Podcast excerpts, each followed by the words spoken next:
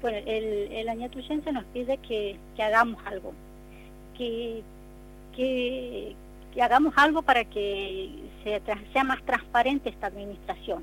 Eso es lo que nos piden. Justamente todas estas semanas me llegaba el mensaje diciendo, ¿por qué es así? ¿Por qué hace esto? Mire, es una vergüenza. Siempre son estas, estas palabras, ¿no?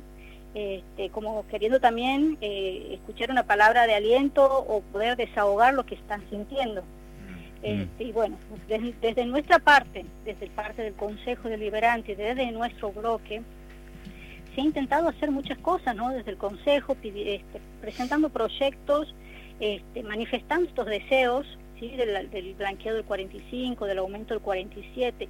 Inclusive también se ha formado una mesa de diálogo donde se han llamado a todas las autoridades, a los diputados, este, donde la, prácticamente la única que ha estado ha sido la diputada Marcela Soria, para poder este, eh, tener un diálogo ¿no? con el Ejecutivo y ver en qué se puede ayudar desde los diferentes bloques, porque esto era ya, eh, esto nos convocaba a todos, sin, sin color político, ¿no? Pero, pero bueno, en ningún momento se ha hecho presente, en ningún momento, por eso también desde ese momento se ve el malestar ¿no? de los empleados que también esperaban este, una actitud favorable en, esta, en estas acciones, pero aún así tampoco. Es por eso que después los empleados municipales se autoconvocan, ¿sí?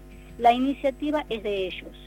también ha dicho el Ejecutivo de que esto era iniciativa de concejales, no, esto es autoconvocados de empleados municipales. Concejal. Ya se ha visto que no se podía por las buenas, bueno, salen a mano.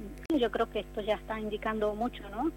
Estos son señales claras de que va a haber un, un, cambio importante, sí, un cambio importante. Y espero que, por supuesto, que la próxima seguro que va a ser para el bien realmente de todos.